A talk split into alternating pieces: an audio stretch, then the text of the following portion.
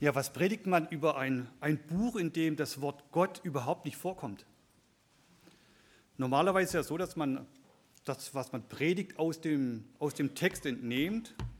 Und wenn Gott nicht vorkommt, also der Name Gott, wenn es keinen Hinweis gibt auf irgendwelche oder irgendwelche Bezüge zu anderen Büchern der Bibel, es wird nichts über irgendwelche äh, Prophetien berichtet und Gott selbst spricht einfach überhaupt gar nicht. Also verbal ist nichts zu finden. Ja, was bleibt da übrig? Wie kann man da noch über ein Buch predigen? Und trotzdem ist es so, dass das Buch Esther einen roten Faden hat, über den, ja, der sich durchzieht durch das ganze Buch. Auch wenn Gott nicht spricht. Vielleicht habt ihr noch eine Folie dazu. Genau. Selbst wenn Gott nicht spricht, redet er durch sein Handeln. Und das ist das Thema heute für die Predigt. Und äh, Thomas hatte am Freitag mal äh, mich gefragt, wie weit bist du denn mit der Predigt? Und ich habe ihm gesagt, er weiß ja, wie schwierig das ist, über ganze Bücher zu predigen. Und dann sagt er es ganz einfach, du brauchst bloß den roten Faden finden und die Knoten beleuchten. Und ich dachte, ja, genau so ist das. Und das möchte ich mit euch heute tun. Äh, insgesamt vier Knoten in dem roten Faden, der durch, sich, äh, durch das Buch Esther hindurchzieht. Ähm, denn auch wenn wir Gott nicht hören und wenn wir ihn nicht sehen, so erleben wir doch in diesem Buch sein Handeln. Und ich glaube, das kann sehr interessant sein. Ich habe zumindest den Eindruck nach der Vorbereitung, dass es das sein wird. Und ich will euch daran teilhaben lassen. Ich möchte versuchen, dieses Handeln des Gott, äh, das wir da sehen im Buch Esther, zu übertragen auf das Heute und auf das Jetzt, in euer heutiges Leben und äh, möchte euch motivieren, weiter oder dann im Anschluss an, daran auch weiter nachzudenken, wie Gott in eurem Leben handelt. Und wir sind ja in dieser Situation, dass wir ja gar nicht Gott hören. Also wir sehen ja oft, im, in der Bibel waren es ja oft so, dass wir Menschen sehen oder von Menschen lesen, die Gott gehört haben. Gott hat gesagt, jetzt gehst du mal zu dem, machst dies, machst das. Das passiert ja bei uns nicht, im Normalfall. Normalerweise sagen wir, die Bibel sagt uns, was wir zu tun haben oder der Geist Gottes hilft uns dabei, das zu erkennen. Und deswegen glaube ich, dass das Buch uns einiges zu sagen hat. Deswegen schauen wir zunächst einmal rein in das Buch Esther. Das ist ja so ein Buch, das kennt ja irgendwie jeder so diese Geschichte, oder? Esther. Also selbst wenn ihr äh, diesen Bibelleseplan, den wir gerade machen, Gemeinde liest Bibel, selbst wenn ihr nicht macht, die allermeisten kennen den dann, oder? Kennt doch das Buch Esther. Hollywood hat sich schon dran vergriffen. Also das ist doch unwahrscheinlich bekannt, das Buch Esther. Und da stellt sich wirklich die Frage, gibt es da noch was Interessantes zu sagen? Und ich habe oh ja, da noch etwas mehr mitgebracht.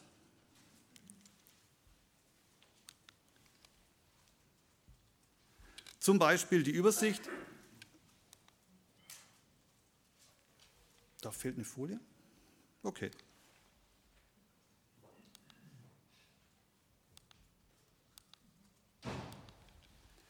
Oh, okay, ich habe sie getauscht. Wunderbar. Äh, ich wollte euch erst einen Überblick verschaffen, auch wenn es vielleicht ein bisschen klein ist, aber die Informationen sind äh, wichtig, um das Buch Esther auch ein bisschen besser zu verstehen, das einzusortieren. Wir hatten ja die letzten Sonntage Esra, Nehemia und äh, Esther bildet mit diesen beiden eine Einheit. Und wenn ihr so wollt, werdet ihr feststellen, wenn ihr das Buch Esra anschaut, dass dieses Geschehen sich genau zwischen diesen beiden Kapiteln abspielt. Äh, ich habe das auch mit Zeiten untermalt oder beschrieben hier. Das Buch Esther handelt in einem relativ kurzen Zeitrahmen in ähm, ja, rund zehn Jahren, in dem Jahr 483 bis 473 vor Christus. Also relativ überschaubar. Und in diesem äh, Zeitraum bewegen wir uns. Und was ich euch schon angedeutet habe, ist nämlich die Frage, wo ist das eigentlich, wo findet das eigentlich alles statt, was wir im Buch Esther lesen? In dem Ort Susa, ähm, den Ort gibt es tatsächlich heute noch so. Die Perser nennen den eher mit SCH ausgesprochen, Shushan meine ich. Äh, den Ort gibt es noch. Ähm, archäologisch ist da nicht viel mehr zu sehen. Warum, erkläre ich euch nachher. Äh, aber den Ort gibt es noch, also nicht weit vom Persischen Golf entfernt, nahe der irakischen Grenze. Also wenn ihr mal reiselustig seid, dann könnt ihr dort vorbeischauen. Äh, es gibt auch noch das Grab Daniel, also man kann da auch, wenn es das dann ist, aber ihr könntet es dort anschauen. Zumindest äh, haben die Iraner dafür gesorgt, dass es das gibt. Und äh, so könnt ihr dort also auch auf den Spuren Esthers oder Esthers eben wandeln, wenn ihr dort unterwegs wärt. Genau. Ja, dann aber ganz konkret, wie war das damals?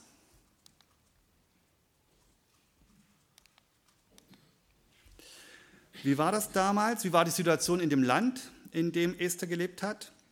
Es war dieses äh, persische Reich und äh, man muss wissen, dass wir jetzt in einer Zeit sind, wo Esther äh, lebt, wo es zwar schon Rückführungen gab von Juden in das Land Israel, aber doch die überwiegende Mehrheit eben nicht zurückgeführt wurde oder nicht zurückging nach Israel, das gelobte Land, sondern die meisten völlig verstreut in diesem weiten Reich, ja, im Osten äh, mit Indien beginnend bis nach äh, Äthiopien im Westen ein sehr riesiges Reich war, eingeteilt in 127 äh, Provinzen, wenn man so will. Ähm, das war also ein riesiges Reich und da hatte sich eben alles abgespielt. Und dort hatten die Juden sich überall zerstreut oder haben verstreut dort gelebt. Und im Jahr 486, und jetzt werden wir konkreter, da hat dann dieser König äh, Xerxes äh, dann regiert. Ihr werdet äh, in der Bibel oder wird euch aufgefallen sein, hm, dass manchmal von Ahasveros die Rede ist. Äh, Ahasveros ist kein Name des Königs, der hieß Xerxes. Ahasveros ist ein Titel, genauso wie zum Beispiel in Ägypten der Pharao. Man sagt, ja, da regierte der Pharao. Ja, aber welcher denn? Und so ist das hier auch im Sprachgebrauch der Perser, waren alle Ahasveros die Könige, so wie man heute sagen würde, der Kanzler oder die Kanzlerin. Ja, das ist also mehr ein Titel, eine Bezeichnung für den Herrschenden. Bloß falls ihr euch mal wundert, man kennt das auch im Alten Testament an anderen Stellen bei den Philistern. Da liest man immer von Abimelech und nochmal ein Abimelech und ihr denkt manchmal, wie viele Abimelechs gab es eigentlich? Ja, das war einfach auch da äh, nur die Bezeichnung für den Herrscher bei den Philistern. Genau, also so mal ein bisschen zum Hintergrund. Ja, wir steigen konkreter in das Buch ein. Ähm, und das äh, setze ich jetzt einfach mal an den Anfang, weil ich das erstaunlich finde, weil man findet tatsächlich in dem Buch Esther eine erfüllte Prophetie und man erwartet es eigentlich gar nicht und es ist auch ziemlich versteckt, muss ich dazu, äh, dazu sagen, aber mir war es wichtig, es äh, zu erwähnen oder es zu beschreiben. Deswegen habe ich euch auch immer die Zeiten mit angegeben, die Jahre vor Christus. Ähm, denn es ist so, dass ja der Xerxes 486 an die Macht kam und dann beschreibt das erste Kapitelbuch, das erste Kapitel im Buch Esther ja diese äh, Geschichte um seine, um die Königin Vasti, die abgesetzt wurde. Äh, sie wurde ja deswegen abgesetzt, weil es gab ein großes Fest, 180 Tage lang, also die konnten feiern. Ähm, ein halbes Jahr lang. Warum er es tat, sage ich euch vielleicht noch nachher. Ähm, es gab auch einen Grund dafür. Auf jeden Fall sollte ja dann Vasti kommen, dort zur Schau gestellt worden und sagt, nee, nee, Leute, betrinkt ihr euch mal, ähm, da habe ich keine Lust drauf. Ne? Und ähm, dann ist es ja so gewesen, dass sie abgesetzt wurde, weil sie eben dem König nicht gehorcht hatte. Und äh, ja, die Fürsten hatten Angst, wenn sich das rumspricht, dass die Ehefrau dem Ehemann nicht gehorcht, was wäre das für ein Unheil im ganzen Land? Und diese Vorbildfunktion war ihnen so wichtig, dass sie Vasti abgesetzt hatten. Ich habe gedacht, wenn man diesen Maßstab heute noch ansetzen würde, wenn man Vorbilder absetzt, wenn sie nicht Vorbilder sind im positiven Sinne, dann hätten wir, glaube ich, ein echtes Führungsproblem in so manchen Situationen äh, auf dieser Welt oder in so manchen äh, Führungsetagen oder auch äh, Regierungen. Aber nun gut, es war damals so und äh, hier sehen wir auch schon äh, Gottes führende Hand, da gehe ich aber nochmal drauf ein. Und dann lesen wir, dass dann Esther übertragen auf die Zeittafel im Jahr 479 Königin wurde. Und jeder fragt sich eigentlich, was war in den vier Jahren? Und da kommt jetzt tatsächlich die Prophetie, die Daniel schon etwa 70 Jahre zuvor aussprach, zum Tragen. Sie kam in Erfüllung oder zur Erfüllung, denn der Xerxes musste Krieg führen. Ja? Im Jahr 480, könnt ihr auch in der Weltgeschichte nachlesen, haben die Perser die Griechen überfallen. Auf dem Landweg hat das noch ganz gut funktioniert. Die haben Athen platt gemacht, die Akropolis in Brand gesetzt. Aber auf dem Seeweg haben sie übelst Schiffbruch erlitten, im wahrsten Sinne, äh, und haben also gegen die Griechen heftig verloren. Und ähm, das findet man hier im Buch Esther eigentlich nur, wenn man die Jahreszahlen sieht und wenn man es vergleicht mit der Weltgeschichte, was ist damals passiert. Und ich habe gedacht, und ihr fragt euch vielleicht, warum erzählt er uns das? Weil ich glaube, dass wir manchmal so, so erlebe ich das, ja, die Bibel, das ist ja nur so ein Märchenbuch und was steht da schon drin und pff, ja, komm, das, was, das stimmt. Und dann finde ich das immer unwahrscheinlich toll, wenn wir Parallelen in der Bibel finden, die sich durchaus decken mit der Weltgeschichte, ähm, wie es die säkulare Welt eben kennt und dass sich das eins zu eins in die Bibel eben hineinschreibt und dass wir das eben auch hier erkennen kann, dass die Bibel eben kein Märchenbuch ist, sondern dass es stimmt, was dort steht. Ja, also das war die Prophetie. Ich lese sie mal vor, was Daniel äh, sagte. Und nun will ich dir die Wahrheit verkündigen. Siehe, es werden noch drei Könige in Persien aufstehen und der vierte wird größeren Reichtum erwerben als alle anderen und Wenn er sich in seinem Reichtum stark fühlt, wird er alles gegen das griechische Reich aufbieten. Und wenn ihr diese erste Folie noch in Erinnerung habt mit diesen persischen Königen, wenn ihr das gedanklich noch im Kopf habt, an vierter Reihe stand der Xerxes. Also genau das kam hier in Erfüllung.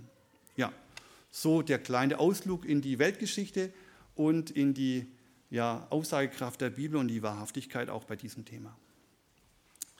Ja, ich sprach zu Beginn, wir haben vier Knoten, die wir uns anschauen wollen, den roten Faden durch das Buch Esther. Und der erste Knoten, den habe ich überschrieben mit dem Titel Er stellt die Weichen. Er stellt die Weichen. Wir sind in dem Jahr, als Esther Königin wurde. Es war ja nun das Problem, Vasti wurde abgesetzt, es musste eine neue Königin her. Was macht man? Hätte man heute nicht anders gemacht. Wir machen eine Castingshow, äh, laden alle hübschen Mädchen ein und gucken mal, wer die hübschste ist. Und die wird dann Königin. Ja, ich habe gedacht, wenn das heute wäre, wäre sie wahrscheinlich eine gemachte Influencerin, ja, berichtet aus dem Hofleben. Also das wäre bestimmt ganz arg äh, aktuell heute. Und ähm, wie das damals so war, das waren in der Regel äh, noch sehr junge Frauen, in der Regel minderjährig. Und äh, ja, Esther wurde dort dann eben Königin. Und da habe ich auch den Text, den passenden dazu.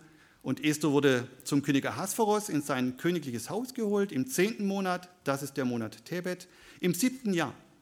Und der König gewann Esther lieber als alle anderen Frauen und sie fand Gnade und Gunst vor ihm mehr als alle Jungfrauen. Und er setzte die königliche Krone auf ihr Haupt und machte sie zur Königin an was die Stelle. Und wenn wir das so lesen, sagen wir, ja gut, ganz normaler Vorgang, gab es eine Königin, Nachfolgerin, wo ist schon das Besondere? Aber hier ist eben dieser erste Knotenpunkt, ja, dieser erste Knoten bei Gottes ähm, Handeln in diesem Buch Esther, dass Gott hier schon weiß, was passiert und die richtige Person an die richtige Stelle setzt, damit er später eingreifen kann. Also hier das erste Sprechen Gottes, das erste Reden Gottes, auch wenn er verbal nicht zu hören ist, aber er handelt. Er stellt hier die Weichen und ich habe mich gefreut, wir haben uns nicht abgestimmt, Joel, aber das hat so gepasst. Gott handelt tatsächlich sehr oft mit einzelnen Personen, das zieht sich durch die ganze Bibel, oft mit Menschen, die eher schwach sind, die einfach gestrickt sind, wo man überrascht ist, was sie plötzlich bewegen. Aber das ist eben durch Gottes Wille. Und Gott gefällt das. Gott hat Freude daran, aus schwachen, aus einfachen Dingen etwas Großes zu bewirken. So tickt Gott. Das gefällt ihm einfach. Und das zieht sich auch das als roter Faden durch die Bibel. Und wenn wir sehen, dass Gott hier die Weichen stellt, so ist das manchmal auch, wenn wir in die Weltpolitik heute reinschauen, ja, dann sind wir manchmal besorgt, was passiert da über dem Atlantik, was passiert da im Osten, im Südosten oder ganz im Osten. Und da denken wir, meine Güte, was wird mit dieser Welt? Und dann dürfen wir aber nicht vergessen, alles, was passiert, hat Gott in der Hand. Und wie oft, ganz ehrlich, sind wir beunruhigt? Ganz oft sind wir doch beunruhigt, oder? Über Nachrichten und denken, man kann das sein? Ja, und was läuft da? Aber wir sollten nie vergessen, Gott hat auch das Weltgeschehen in seiner Hand. Und er kommt mit seinem Plan auch damit zum Ziel. Das dürfen wir nicht vergessen. Und das sollte uns tatsächlich auch bei dem Thema Ruhe geben. Aber wie sieht das aus in deinem eigenen Leben? Wie sieht das aus? Wie, wie, ist das, wenn Gott Weichen stellt in deinem Leben? Ja, wir fragen ja immer, wie führt eigentlich Gott? Dann sagen wir, ja, komm, da liest du die Bibel und da liest du ganz viel und das ist auch richtig und gut so, da steht sehr viel drin. Äh, was für uns wichtig ist. Und der Heilige Geist hilft dir dabei, der in dir wohnt, in seiner Gottheit. Aber mir fehlt da immer was. Und ich glaube, das wird hier beim Buch Esther sehr deutlich. Gott ist der Weichensteller. Er schenkt dir ganz viele Situationen in deinem Leben, wo du denkst, hey, wie ist das eigentlich passiert? Wie konnte das eigentlich passieren? Und wie ist das eigentlich geschehen? Und du merkst es oft im ersten Moment gar nicht, dass Gott hier gehandelt hat, dass Gott hier Weichen gestellt hat. Und so glaube ich, gibt es in deinem Leben, denk mal drüber nach. Ja? Wo hat Gott dir Menschen ge geschenkt oder dir in den Weg gestellt, die, die dich geprägt haben? Ja? Die dein Leben verändert haben? Hast du das schon mal gesehen oder gedacht, dass das Gottes Handeln ist? Oder dass es Begegnungen haben, die dich korrigiert haben, auf eine andere Spur gesetzt haben, um bei dem Bild der Weichenstellung mal zu bleiben? Oder Situationen, wo du nachträglich gedacht hast, oh, da hat Gott eingegriffen. Und ich möchte eine kleine Situation aus meinem Leben da kurz erzählen. Es war der 25. April 2003. Das ist lange her, ich weiß. Aber wir waren, das war der letzte Urlaubstag in unserem Dänemark-Urlaub. Und wir wollten, weil das Ferienende war, sehr früh losfahren, um nach Hause nicht in den Stau zu kommen. Und so hatten wir uns einen Wecker gestellt, sehr früh, ich weiß nicht, 4 Uhr, 5 Uhr. Und irgendwann, als die Sonne aufging, wurden wir wach. Das war aber zwei Stunden später. Und ich schaute auf den Wecker und dachte, wow, ein digitaler Funkwecker bleibt einfach um 2 Uhr stehen. Also Batterien war drin, hat es angezeigt, aber es ist einfach stehen geblieben. Nun, wir haben uns geärgert über diesen blöden Wecker ja, und dachten, na komm, Haus weg, ja. So. Und dann sind wir losgefahren, wie das so ist, zwei Stunden später. Und äh, damals hat man noch ähm, Verkehrsnachrichten im, Radio, im Autoradio gehört. Ja? Ähm, und als wir über die deutsche Grenze oder äh, die dänische Grenze, deutsch-dänische Grenze überschritten, ähm, hörten wir Verkehrsnachrichten und dann äh, hieß es, dass es ein Ge eine Geiselnahme gab mit einer Entführung eines, äh, eines Reise- oder eines Busses und dass die Autobahn zwischen Hannover und Hildesheim total gesperrt wurde. Und das wäre vor zwei Stunden gewesen.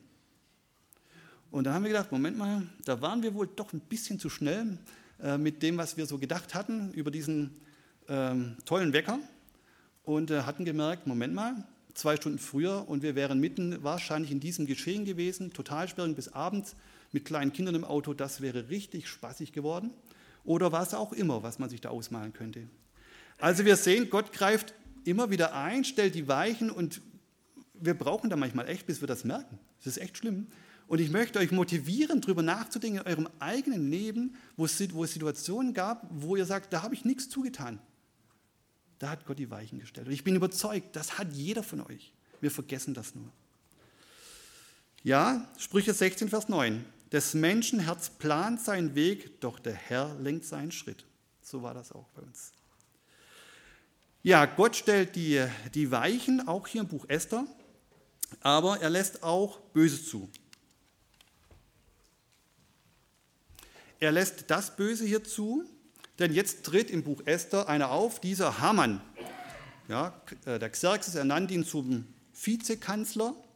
Und Haman, so sagt uns die Bibel, war ein ganz übler Geselle. Er war ein Agagiter, ja, kam von den Amalekitern. Und die Bibelleser wissen, die Amalekiter, kriegerisches Volk, Nachkommen Esaus, haben immer wieder das Volk Israel bei jeder Gelegenheit geplagt und bekämpft, wo sie nur konnten.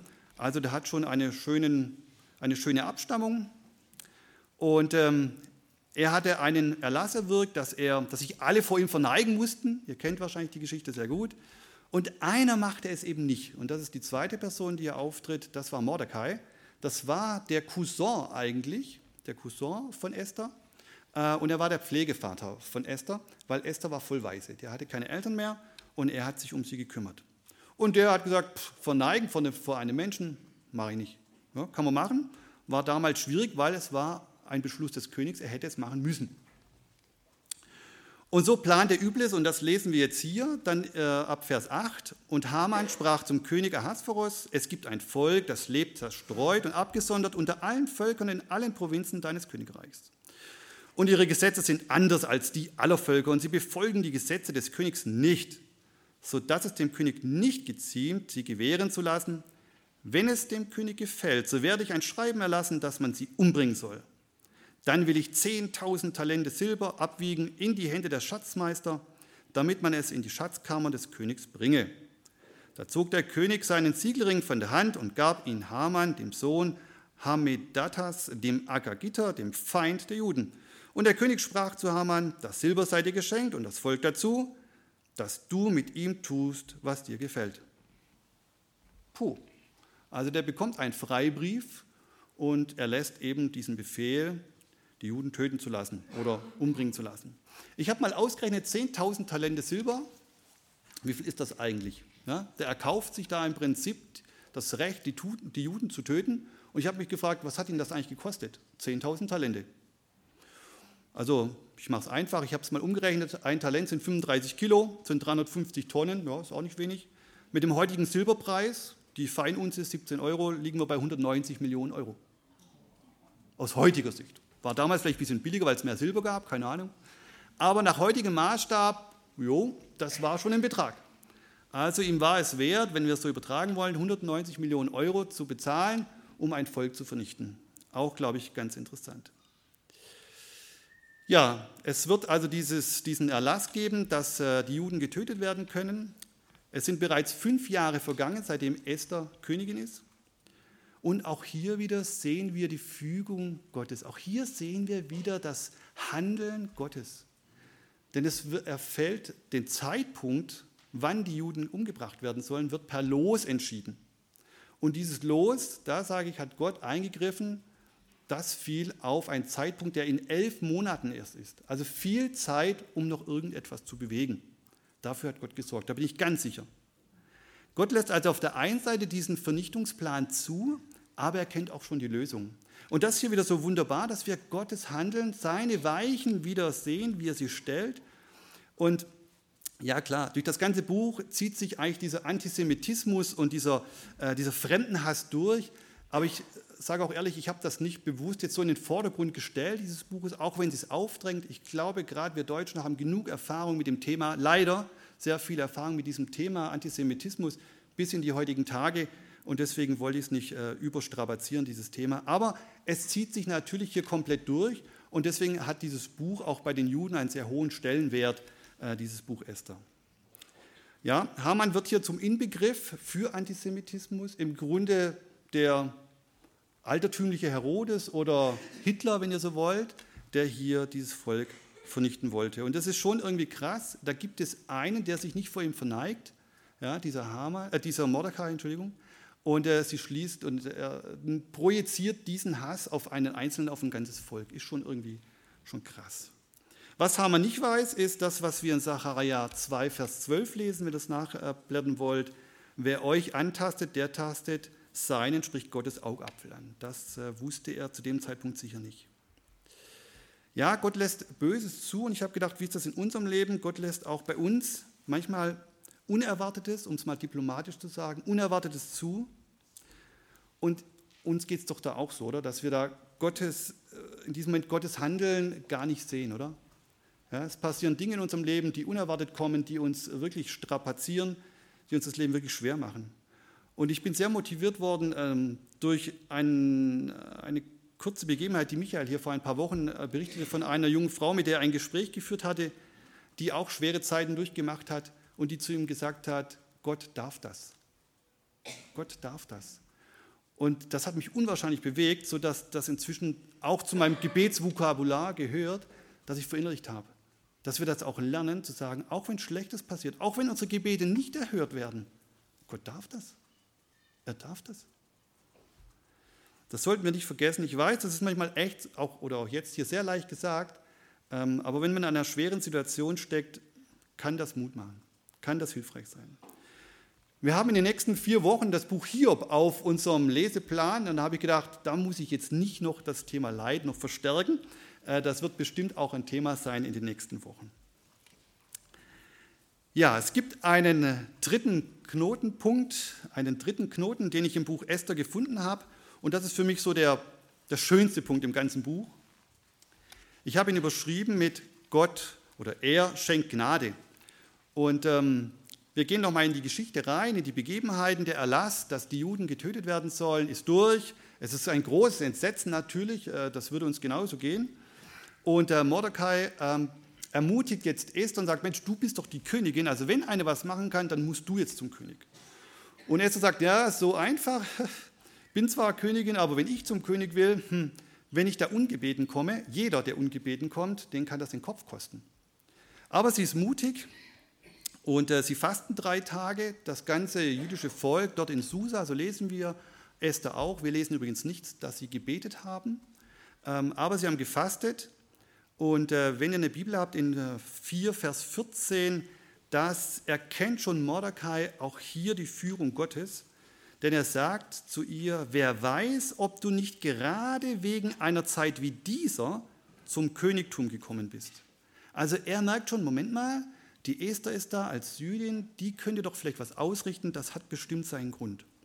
Also er erkennt da schon Gottes Handeln und das blitzt hier in einem halben Satz im Buch auf. Ja, und dann tritt eben Esther auf. Wir lesen das im Kapitel 5 ab Vers 1. Ihr seht das. Und es geschah am dritten Tag, da legte Esther ihre königliche Kleidung an und trat in den inneren Hof am Haus des Königs, dem Haus des Königs gegenüber, während der König auf seinem königlichen Thron saß, im königlichen Haus, gegenüber dem Eingang zum Haus. Als nun der König die Königin Esther im Hof äh, stehen sah, fand sie Gnade vor seinen Augen. Und der König streckte das goldene Zepter, das in seiner Hand war, Esther entgegen. Da trat Esther herzu und rührte die Spitze des Zepters an. Da sprach der König zu ihr, was hast du, Königin Esther, und was begehrst du? Es soll dir gewährt werden, und wäre es auch die Hälfte des Königreichs. Ja, das sind wunderschöne Verse, weil man sie sehr gut natürlich auf uns übertragen kann. Ja, wir lesen, wie sie mit königlichen Gewändern, das kann man sich auch schön auch bildlich so vorstellen, äh, weit entfernt vor dem königlichen Thron ähm, steht. Und ich dachte mir, das ist doch auch so wie wir, oder? Wir werden auch eins bekleidet sein mit weißen Gewändern, ja, die gewaschen sind im Blut unseres Herrn. Und auch wir dürfen dann vor ihr treten als seine Braut. Ja, schon ein wunderbares Bild. Und auch hier wieder, es ist keine Rede von Gott und doch erkennen wir diese wunderbaren Parallelen. Es ist so ein Bild für unser Verhältnis zu Gott, das wir hier sehen in diesem Bild zwischen Esther und dem König. Und wie Esther haben auch wir Gnade gefunden. Ja? Und auch hier sehen wir, wie Gott das schon vorgesehen hat, ja? dass er, ja, ich würde schon fast sagen, der war wahrscheinlich verknallt in die Esther. Natürlich, das ist eine Frau, er fand sie am hübschsten, ja, der war verliebt in sie und dann findet sie Gnade. Das hat Gott vorhergesehen. Das hat Gott so geführt, dass das so ist. Und das ist wunderbar. Und sie, sie rührt dieses Zepter an. Ähm, ich hoffe, ihr wisst alle, ich habe jetzt kein Bild mitgebracht, wie so ein Zepter aussieht oder aussehen kann. Und ähm, das rührt sie an. Und das ist so ein Bild, ja, dass, man, dass wir Gott nahen und dass wir das Heil ergreifen, so wie Esther diesen Zepter oder dieses Zepter berührt hat. So haben auch wir ja, das Heil ergriffen. Und diese ganze Situation erinnert mich auch immer wieder so an das Thema, wie beten wir eigentlich? Ja, viele sagen ja immer, was ist denn eigentlich Gebet? Dann sagen manche, ja, das ist Reden mit Gott. Ich finde das immer ein bisschen eine schlechte Beschreibung. Viel passender finde ich äh, den Begriff der Audienz. Ja, so wie hier. Die Esther sagt, was sie auf dem Herzen hat, äh, hat aber keinen Anspruch darauf, dass das dann auch geschieht. Ja? Und so ist das äh, auch ein schönes Bild eben für unser Verhalten, wenn wir beten. Wir kommen vor den, ja, vor den Thron der Gnade, wo wir Jesus unsere Anliegen sagen dürfen und wo er das daraus macht, was er denkt, das gut ist. Ja, nutzen wir diesen Zugang, den wir haben. Das Buch Esther bietet da noch eine ganze, weite Reihe, äh, eine ganze Reihe weiterer Punkte, die aber nicht so sehr diesen großen roten Faden bilden. Aber einen Punkt habe ich doch mitgebracht und äh, das soll uns auch noch beschäftigen. Es ist der vierte Knoten, der sich durchzieht, nämlich er sorgt für den Sieg. Und das lesen wir dann auch gleich im siebten Kapitel. Aber zunächst nochmal, was ist passiert. Die ganze Situation spitzt sich ja zu und noch ist ja immer das Problem, es gibt ja noch keine Lösung für das Problem. Ja, also noch steht fest, es wird ein Massaker stattfinden unter den Juden und irgendwie muss das doch äh, anders geregelt werden. Ja, und die Esther geht relativ clever vor, die äh, lädt zweimal den König und den Hamann ein zum Essen. Sie macht es also wirklich spannend, also sie tut da richtig so den, den Bogen spannen und wie gesagt, Hollywood lässt grüßen, das ist also wirklich bester Stoff für sowas. Ähm, und der Hamann ist aber immer noch unglücklich, weil dieser Mordecai immer noch sich nicht verneigt vor ihm. Das veranlasst ihn erstmal so einen, so einen Stamm, so einen Baum, keine Ahnung, so einen Mast aufzurichten, 25 Meter hoch. Also das ist schon eine Nummer äh, um ihn dann später dort äh, zu hängen, den Mordecai, um, ja, damit der Haman da seinen Ärger einfach äh, Luft macht. Und dann sitzen sie bei dem zweiten Essen zusammen und das lesen wir dann hier in Kapitel 7 ab Vers 2. Da sprach der König zu Esther, auch am zweiten Tag beim Weintrinken, was bittest du, Königin Esther? Es soll dir gegeben werden. Und was forderst du? Wäre es auch die Hälfte des Königreichs, es soll geschehen. Da antwortete die Königin Esther und sprach, habe ich Gnade vor dir gefunden, o König, und gefällt es dem, König, so schenke mir das Leben um meiner Bitte willen und mein Volk um meines Begehrens willen. Denn wir sind verkauft, ich und mein Volk, um vertilgt, erschlagen und umgebracht zu werden. Wenn wir nur zu Knechten und Mägden verkauft würden, so wollte ich schweigen, obwohl der Feind nicht imstande wäre, den Schaden des Königs zu ersetzen. Da sprach der König Ahasveros zu der Königin Esther, wer ist es, der sich vorgenommen hat, so etwas zu tun und wo ist er? Und Esther sprach, der Widersacher und Feind ist dieser böse Haman. Da erschrak Haman vor dem König und der Königin. Ja, Habe ich Gnade gefunden? fragt die Esther. Habe ich Gnade gefunden? Und wir haben es heute Morgen schon gehört und gesungen, die Gnade. Und wenn ihr Esther mal völlig losgelöst von der Geschichte lest und mal achtet, welches Wort zieht sich auch als Faden durch, vielleicht als dunkelroter Faden, das ist die Gnade. Siebenmal. Siebenmal finden wir den Begriff Gnade im Buch Esther und das zieht sich auch durch. Es ist die Gnade. Ja, sie outet sich, sie sagt, sie ist einer von diesem Volk, sie ist eine Jüdin und dieser böse Hamann, ich weiß nicht, ob sie mit dem Finger auf ihn gezeigt hat, ähm, ja, der bekommt jetzt richtig dick ab. Hamann heißt übrigens übersetzt auf Deutsch Aufrührer oder Widersacher, also da ist auch Name gleich Programm. Und ähm, ja, der König in Persien, ich meine, damals war das halt so, wenn es sein musste, macht man kurz einen Prozess. Und auch hier die Vorsehung oder auch hier wieder die Weichenstellung Gottes. Haman ist es jetzt, der da an diesem Galgen hängt, an diesem Holz und eben nicht Mordecai.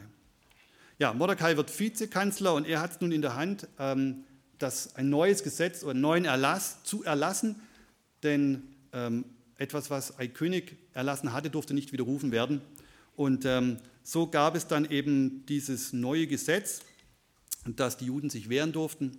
Und auch hier finden wir in äh, Kapitel 9, Vers 2, wenn ihr reinschauen wollt, eine kleine Aussage, sehr unscheinbar, aber die genau zeigt, wie Gott führt. Ja, da steht, die Feinde der Juden hatten Furcht, hatte Furcht überfallen und das war's. Ja, die Feinde der Juden hatte Furcht überfallen. Und ich dachte mir, das ist genau das, was wir auch finden bei der Landeinnahme, als das Volk aus der Wüstenwanderung in das gelobte Land kam. Da lesen wir das auch. Ja, die Bewohner dort, die Feinde, die hatten schon sowas von Hosen voll, ja, und hier eben auch. Und das Resultat war, dass tatsächlich die Juden dann zuschlugen, sich verteidigten und äh, die Bibel berichtet uns, 75.000 Feinde kamen ums Leben und auch Hamans Söhne, zehn Stück, wurden alle dort gehängt, also schon martialisch. Aber so war das. Und die Juden feiern seitdem dieses Purim-Fest. Purim übersetzt das Los, das war das Los, das man geworfen hatte über dieses Geschehen am 14. Adar, also wenn man jetzt den hebräischen oder den jüdischen äh, religiösen Kalender hätte, könnte man das übertragen. Ich habe es für euch gemacht, in diesem Jahr am 10. März, also dauert gar nicht mehr lang. Ähm, wenn der 10. März ist, wissen, wisst ihr, die Juden feiern da wieder ihres, ihr Purim-Fest. Und ich habe mal gerechnet, demnächst zum 2500. Mal. Ja, also ist doch dann schon irgendwie gefühlt sehr lange her. Ja, wie übertrage ich das für uns? Jesus gibt nämlich auch den Sieg. Und das ist so, was wir hier herauslesen. Es war zunächst Esther, die um Gnade bat und auch diese Gnade erhielt. Und das ist auch das, was ich hoffe, jeder von euch erfahren hat in seinem Leben. Und wie Esther sagt, wir waren verkauft und versklavt, nicht verkauft, sagt sie, ähm, und auch wir waren verkauft und versklavt, versklaven der Sünde, wie wir das in Römer 6, Vers 20 zum Beispiel lesen.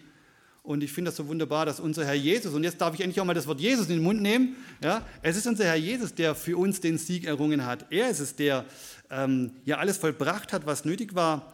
Und äh, es ist äh, ja Paulus, der an die Korinther schreibt, Gott aber sei Dank, der uns den Sieg gibt durch unseren Herrn Jesus Christus.